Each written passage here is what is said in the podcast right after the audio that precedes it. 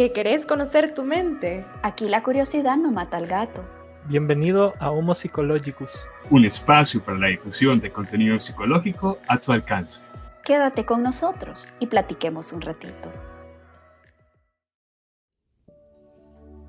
Abandono, abatimiento, abrumio, aburrimiento, abuso, aceptación, benevolencia, bondad, calma, cansancio, cariño, celos, censura, cercanía, cólera, compasión, competencia, decepción, dependencia, depresión, derrota, desaliento, desamor, desamparo. Ecuanimidad, empatía, encanto, enfado, engaño, enjuiciamiento, enojo, entusiasmo, fastidio, felicidad, fervor, firmeza, fobia, fortaleza, fracaso, fragilidad, frenesí, generosidad, gozo, hastío, honestidad, honorabilidad, hostilidad, humildad, humillación, ilusión, impaciencia, impetud, impotencia, incapacidad, incompatibilidad. Inestabilidad, infelicidad, inferioridad, injusticia, inquietud, insatisfacción, inseguridad, júbilo, justicia, lástima, libertad, logro, lujuria, manipulación, melancolía, menosprecio, mezquinidad, miedo, molestia, motivación, necesidad, nostalgia, obligación, obnulación, obstinación, odio, omnipotencia, optimismo, orgullo, paciencia, pánico, parálisis, pasión, pavor, paz, pena, pereza, persecución, pertenencia. Rabia, rebeldía, recelo, rechazo, regocijo, rencor, repudio, resentimiento, reserva, satisfacción, seguridad, serenidad, simpatía, soledad, solidaridad, sometimiento, temor, templanza, tentación, ternura, terquedad, terror, timidez, tolerancia, traición, vacilación, vacío, valentía, valoración, venganza, vergüenza, vulnerabilidad, zozobra. ¡Wow! Bienvenido, querido escucha. Bienvenido, querido quórum. Hoy sí lo sorprendimos, ¿verdad? Esperamos que todavía no nos hayas este, detenido la reproducción, ¿verdad? Qué gusto saludarte. Me quedé sin aire, solamente Definitivamente, querido escucha. Yo sé que ahora te agarramos un poco en curva. Pero la razón por la que lo hemos hecho de esa manera es porque este día venimos a hablar de un tema que es indispensable, pero del cual se habla poco y sobre todo en nuestra sociedad salvadoreña. Y eso son las emociones. Ah, ok.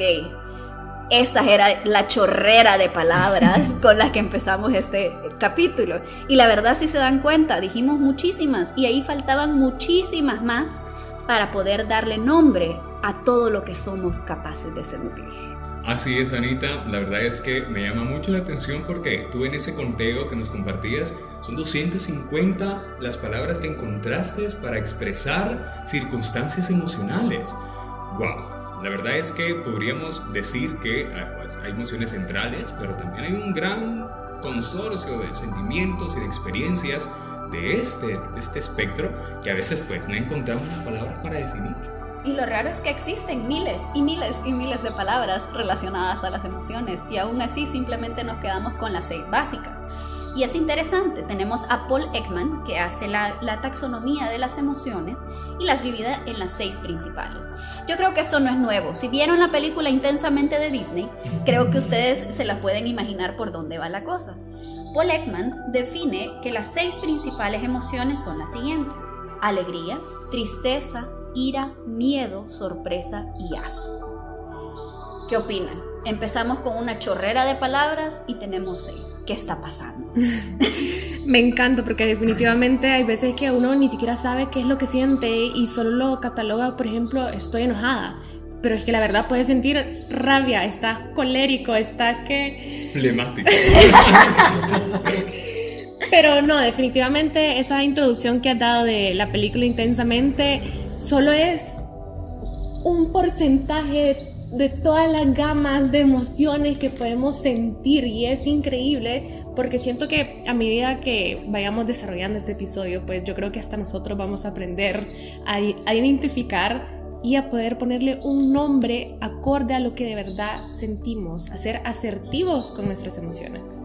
Correcto, y algo también bien interesante es la contraparte Tal vez no conocemos, como decía Anita, esta chorrera de emociones, pero muchas veces las que conocemos, las principales, las tratamos de esconder. Ah. ¿Por qué? Bueno, muchas razones que probablemente mencionaremos en este capítulo. Así es que estamos aquí para hablar sobre lo que nadie quiere hablar muchas veces, o lo que nos da miedo hablar, o a lo que no nos queremos exponer. Así es. Yo creo que en El Salvador y bueno, en Latinoamérica podríamos generalizar, tenemos una educación emocional pues de calidad espartana, es decir, que no hay. no nos enseñan cómo sentir. El sentir es algo perfectamente natural a todos los seres humanos, incluido el cliché de que los sociópatas no sienten, pues eso no es cierto. Entonces, ¿por qué no hablamos de ellas? ¿Por qué no tenemos una clase en educación básica que sea gestión emocional. Porque a la universidad llegamos a donde nos exigen academismo hasta por las orejas, pero no nos dicen cómo lidiar con las emociones de los nuevos cambios, cómo lidiar con el cambio de trabajo, cómo lidiar con una pandemia, cómo lidiar con cualquier cosa que se nos venga a la vida. Ya te hablamos de resiliencia, pues ahora te vamos a hablar con esas pequeños fenómenos de las emociones que nos permiten afrontar la vida. A mí me llama profundamente la, la, atención. a mí me llama profundamente la atención eso que tú mencionas. Y es que yo creo que para empezar, querido escucha, me encantaría compartirte la diferencia entre una emoción y un sentimiento. La emoción es una reacción psicofisiológica. ¿Qué quiere decir esto? Que tiene un tramado psicológico evidente, pero también reacciones fisiológicas en el cuerpo. Si tú has sentido tristeza, posiblemente has tenido llanto. Si tú has tenido miedo, seguramente experimentaste sudoración, una agitación personal. O si a lo mejor pues te estabas divirtiendo y esta alegría te hacía movilizar músculos de la expresión facial, este sentimiento de desahogo, te habla de una reacción que es innata, tanto a la organicidad del ser como a su componente psicológico. Sin embargo, los sentimientos, muchos autores plantean que es la interpretación que tú haces de la emoción y que naturalmente puede regularse mediante el uso de pensamientos. Entonces es bien interesante porque al principio tú escuchaste este montón de, nombres diferentes, de, de situaciones emocionales que parten precisamente de ese constructo. Un, sentimiento es expresado a través de la verbalización de una idea, un concepto que tú asocias a una emoción. En tanto que si yo estoy enojado como una emoción, a lo mejor mi forma de interpretar el enojo en un contexto, qué sé yo, laboral o académico puede decir me siento frustrado. ¿Sabes? Es un matiz racionalizado de tu emoción. En efecto, a mí me gusta mucho que hagamos esa separación. Mucha gente intercambia la palabra emoción y sentimiento es cierto, en el común de todos los libros, en el común de los noticieros, del periódico, siempre te van a decir es una persona con muchos sentimientos, ¿ok? Pero ¿qué significa eso, verdad? Porque en realidad todos tenemos muchos sentimientos y todos tenemos muchas emociones. Me gusta tu explicación, Billy, pero creo que en este caso eh, Manuel Segura Morales nos da una máxima para saber reconocer entre emociones y sentimientos. Las emociones son impulsos, que es lo que tú mencionabas con la parte fisiológica, la temporalidad corta, todo eso que viene con las emociones. Y la otra máxima para denominar los sentimientos son que los sentimientos son bloques de información integrada. La parte del, del razonamiento que ya procesó todos esos reflejos emocionales que, no, que gracias al sistema límbico lo tenemos, ¿verdad? Si no se acuerdan del sistema límbico, pues es buen momento para desempolvar la, la biología. No, no, no, no, tenés por qué, es, es, nuestra herencia compartida con el resto de la naturaleza, ¿verdad? es, el cerebro del reptil. Sí, y me gusta mucho porque esta parte de sentimiento me lleva a la idea de sensibilidad. A mí me gusta mucho Platón, que tocar el mundo sensible, ese mundo que solo es accesible a través de la razón. Eso se vuelve un aspecto bien profundo. la emoción se queda corta, el sentimiento expande dentro de la condición humana esa emoción y la convierte en algo completamente trascendental. Qué lindo, ese. me encanta la reflexión que hacen entre Platón, fíjate, porque parte de, las premisas que a mí me ha llamado mucho la atención en los estudios de la, de la, de la comprensión sensible de lo que nos rodea, ese también me llama este, aquello que es suprasensible, aquello que es trascendente.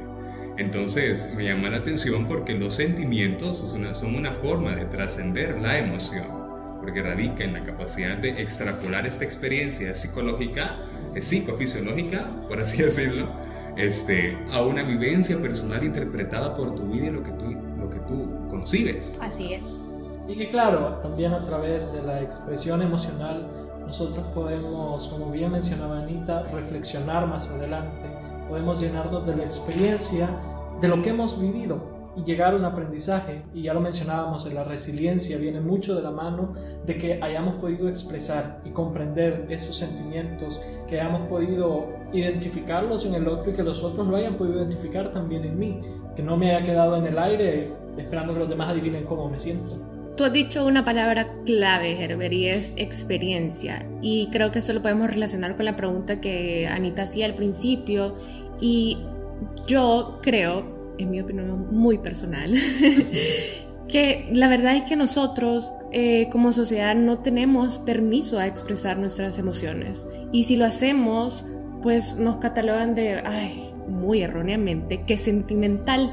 Mm. O incluso lo podemos ver desde la, la perspectiva de género. Los hombres, ellos definitivamente si ellos expresan cualquier emoción o incluso algún sentimiento o pensamiento sobre alguna sensibilidad, es que los tachan de que son homosexuales, cuando no tiene nada que ver una cosa con la otra. De hecho, hay una máxima bien machista, parece bicha. Este, cuando, cuando ah, la actitud. Exacto. Primero, como que si ser mujer es despectivo, ¿verdad? Gracias. no solo el componente misógino y profundamente machista de la expresión, sino que también viene esta cultura de la censura que lleva a la incapacidad de nombrar el espectro de las emociones y los sentimientos. Escuchaste no sé cuántas palabras al principio, pero realmente cuántas de ellas realmente están integradas en nuestro vocabulario emocional. Yo creo que aparte de las seis de Ekman, creo que ahí queda nuestro conocimiento en cuanto a nomenclatura de emociones. Eso me gusta mucho porque en este caso Manuel Segura Morales en su libro educar las emociones y los sentimientos, él menciona un término bastante interesante que es el analfabetismo emocional. Y este se refiere a la incapacidad de entender tanto las emociones y los sentimientos propios como los ajenos. Bueno, nosotros no tenemos que irnos muy lejos a veces no sabemos ni qué nombre ponerle a nuestras propias emociones y mucho menos reconocer la emoción en el otro. Y es por eso que se, dan tantos problemas a nivel de comunicación, se dan tantos problemas a nivel de decisiones, porque no está esa base tan importante a nivel de supervivencia, porque ese es el rol original de las emociones. Evolutivamente la emoción te permitía adaptarte a tu ambiente, te permitía abordar todos esos malestares y todos esos peligros que interrumpían la, supervivencia de la especie humana. Y ahora, con todo el conocimiento que hemos acumulado por siglos y siglos de, razonamiento, de lógica, no tenemos realmente la parte emocional tan desarrollada. Es como tener dos piernas y solo elegir utilizar una. Eso nunca lo, lo he entendido por qué. Pero ahí es lo que te decía, creo que ahí tiene que ver mucho la experiencia, o sea, si a ti de chiquito, o sea, a ti como mujer, eh, Anita, y a mí, y a todas ustedes eh, que forman parte de Homo Psicológicos, imagínense o pónganse a pensar cuántas veces ustedes han expresado una emoción, una emoción y les han dicho, ay, ya va de histérica. Ah Sí. Y eso, o sea, ya me imagino que ya estás levantando la mano, quería escuchar. Sí, qué, intensa. No, no, no puede ser. Pero definitivamente eso de lo que tú hablas, del analfabetismo emocional, es muy cierto. O sea, definitivamente, ¿cuántas veces, eh, pues el primer ejemplo que se me viene a la mente, tú tenés furia hacia el susodicho, hacia el innombrable. Hacia él. Hacia él. o ella, ¿por qué no? Pero de verdad no puedes identificar qué es lo que sentís. O sea, no, no puedes ponerle un nombre y al final solo te quedas en que estás enojada. Pero lo que de verdad sentís es furia. O al revés, o sea, tú te sentís triste. Pero ojo, ahí va la equivocación de ponerle el nombre que no es. Pero eso sí, yo estoy súper de acuerdo en que tiene que ver con la experiencia. Pasa también que yo creo que es, un, es, es, una tendencia natural del ser humano, muy intrínseca, buscar entender lo que sea que le acontece. Y ojo que también hay de aquellos que lo ponen a un ladito y hasta que logran digerir un poco el caos empiezan a interpretar lo que, lo que ha sucedido. Exacto. Pero este, sí me llama la atención porque lo que tú mencionas es más común de lo que creemos. Ya hemos estado todos en algún punto de nuestra vida preguntándonos qué gesto que siento, por qué me siento así. Bueno, a lo mejor ni siquiera necesariamente por algo en específico, de repente solo asalta esta sensación y notas, notas la emoción, notas esta, esta experiencia emocional difusa que no le puedes nombrar porque no la conoces y viene esta frustración, este querer saber qué tenés y te preguntan, ¿qué tenés? Que no sé. O de pronto este, la, típica expresión de no sé qué tengo, apártense. Y, y, a veces incluso como tu experiencia emocional empieza a tener una estructura conductual, es decir, sientes y actúas. No necesariamente sientes, piensas y actúas. En efecto, eso nos lleva a un punto bien interesante que sería el exhibicionismo emocional.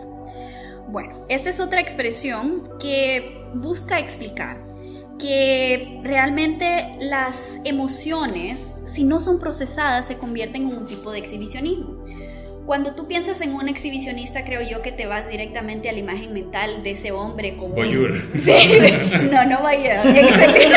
Exhibicionista, vaya del otro lado. El, el, exhibicionista es este, este personaje en el parque que está con el abrigo puesto y que de repente llega donde un grupo de gente y simplemente le enseña de toda su parte genital sin que se lo hayan pedido. O también tenemos el exhibicionista cibernético, ¿verdad? Que te manda fotos de, de sus atributos, creo, sí, de todos sus, no, no de los packs, solamente del, ¿verdad? Okay. de su genitalia. y te lo impone. Tú no lo has pedido, tú no has eh, tomado la decisión consciente de aceptar esa, eso que se te ha puesto encima. No hay consenso. No hay consenso. y lo mismo es con las emociones, porque puede venir alguien que sea una persona que no sabe gestionar sus emociones, llega donde tú estás, explota en emociones, te deja a ti con toda esa carga, esa energía emocional y ellos ya felices, ya hicieron su catarsis, ya sacaron todo lo que tenían que sacar. ¿Y tú en qué quedas? No hay esa parte cognitiva de decir, ok, tal vez yo me siento muy mal o me siento eufórico o lo que tú quieras, pero ya no voy a llegar a imponerle al otro mis emociones solo porque no sé cómo gestionarlas. Definitivamente, y a lo único que me hace recordar eso, eh, no sé si algún, alguna vez lo han visto, pero es una foto que el papá viene, viene súper estresado del trabajo y le grita a la mamá. Después viene la mamá, se desquita con el hijo y después el hijo viene y maltrata al perrito. Entonces eh, se vuelve como un, un ciclo Correcto. que no termina. Un o sea, círculo para- vicioso, por supuesto. Exacto. porque no hay gestión emocional en ninguna parte de esa comunicación. ¿Qué hubiese sido de ese, de ese papá que viene enojadísimo del trabajo y se sienta a platicar con su pareja y le dice, hoy tuve un día pesado, me sentí altamente frustrado, me pareció que me trataron con desdén, fue realmente un momento de enojo, de ira, eh, también me sentí vulnerable y triste por esa misma frustración que sentí y creo que fue injusta que me trataran de esa manera, pero ahora que ya regreso a casa siento que es un ambiente a donde yo me puedo relajar, gracias por estar aquí, gracias por escucharme. Qué Wow. diferente. Sí, yo creo que divorcio, ¿verdad? no, No. habrían tantos. Y es que, qué buen ejemplo el que nos plantea ahorita, qué buena gestión emocional. ¿verdad? Por lo menos en el ejemplo.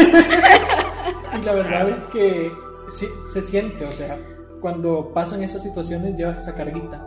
Y la carguita después de un tiempo va a pesar más y ya no vas a poder. Y lastimosamente tendemos a liberar esta carga con la persona que menos está esperando que liberemos esa carga.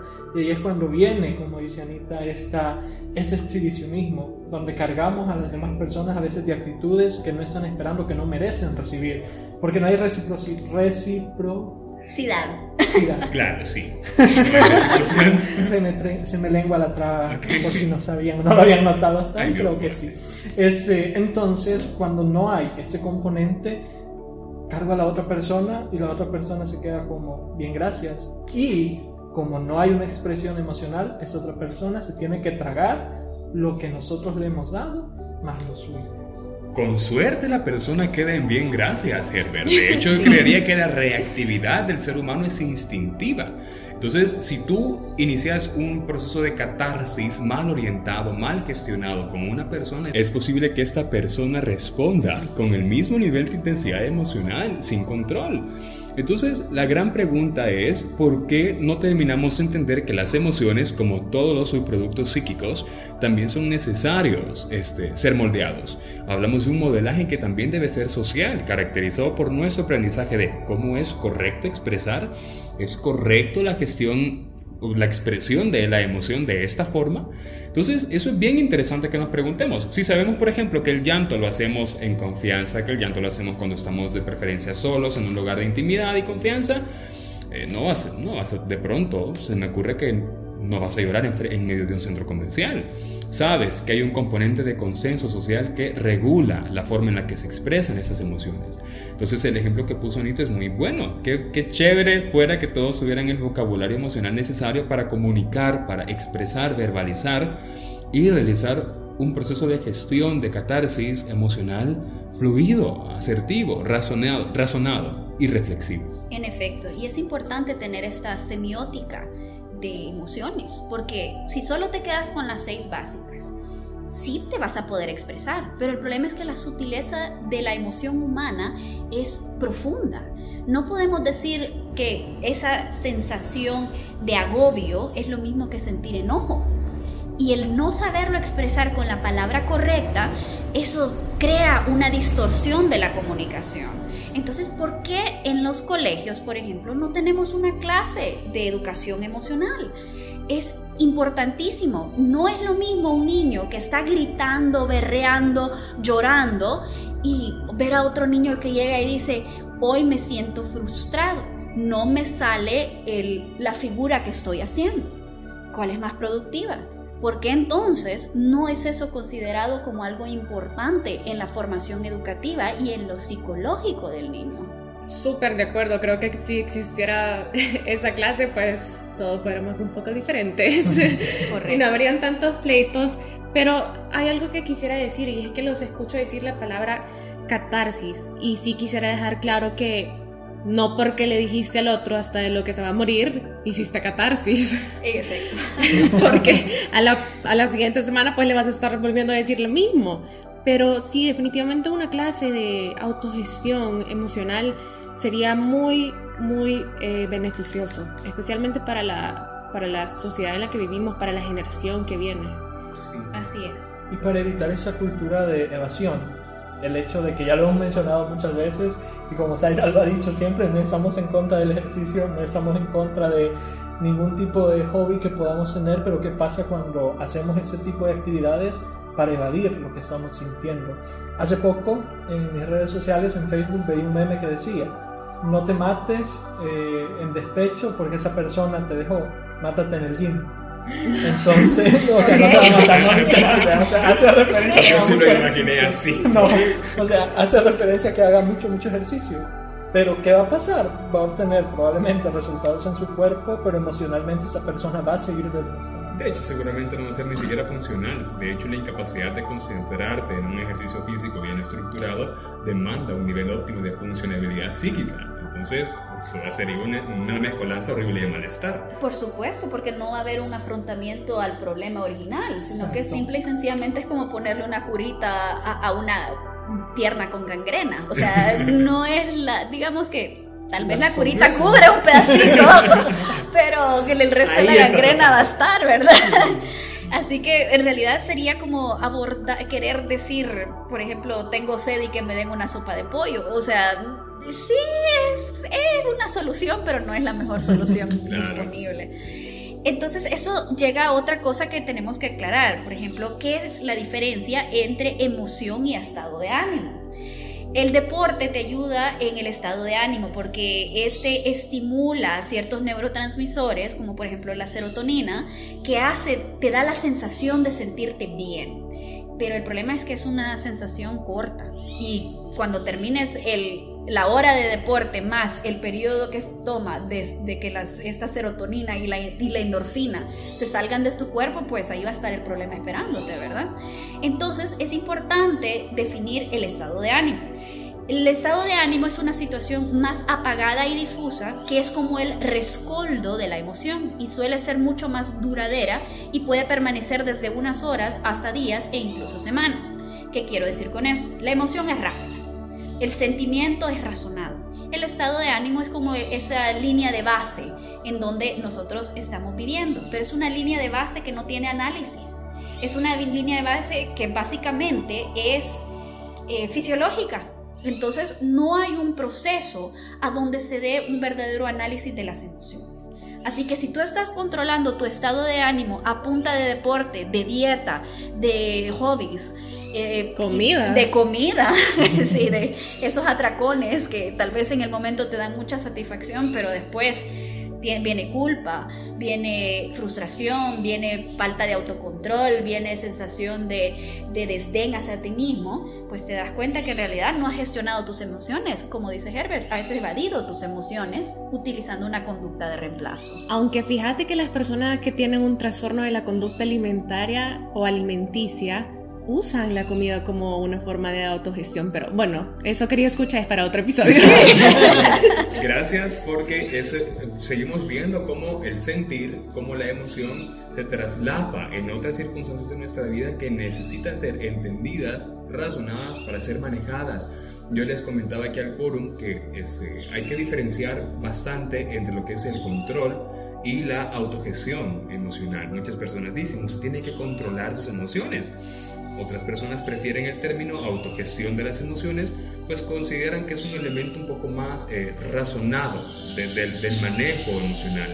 Porque cuando tú hablas de controlar, puedes inducir la idea errada de este, dominación. De doblegar las emociones. Doblegar emociones, cuando por el contrario, autogestión o manejo emocional remiten a una conducción más benevolente, quizás o tal vez más amable en general con la emoción en sí. No buscas taponar el flujo de agresión o de emoción, de ira, o celo, enojo, lo que quieras, sino que buscas orientarlo, llevar a una ruta que no sea destructiva, ni para ti ni para alguien más.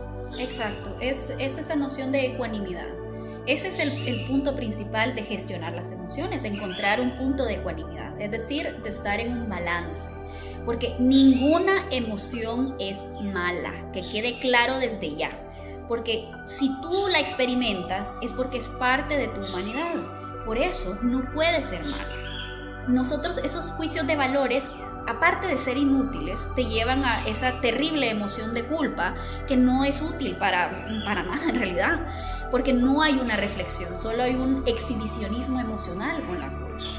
Entonces es importante que y te recalquemos, querido escucha, y bueno, recordarnos a nosotros al quórum siempre, que ninguna emoción es mala. Bueno, yo creo que ustedes y también el querido escucha, que es estudiante o practicante de psicología, ha escuchado esta idea de que las emociones son positivas o negativas. ¿Qué piensan ustedes de eso?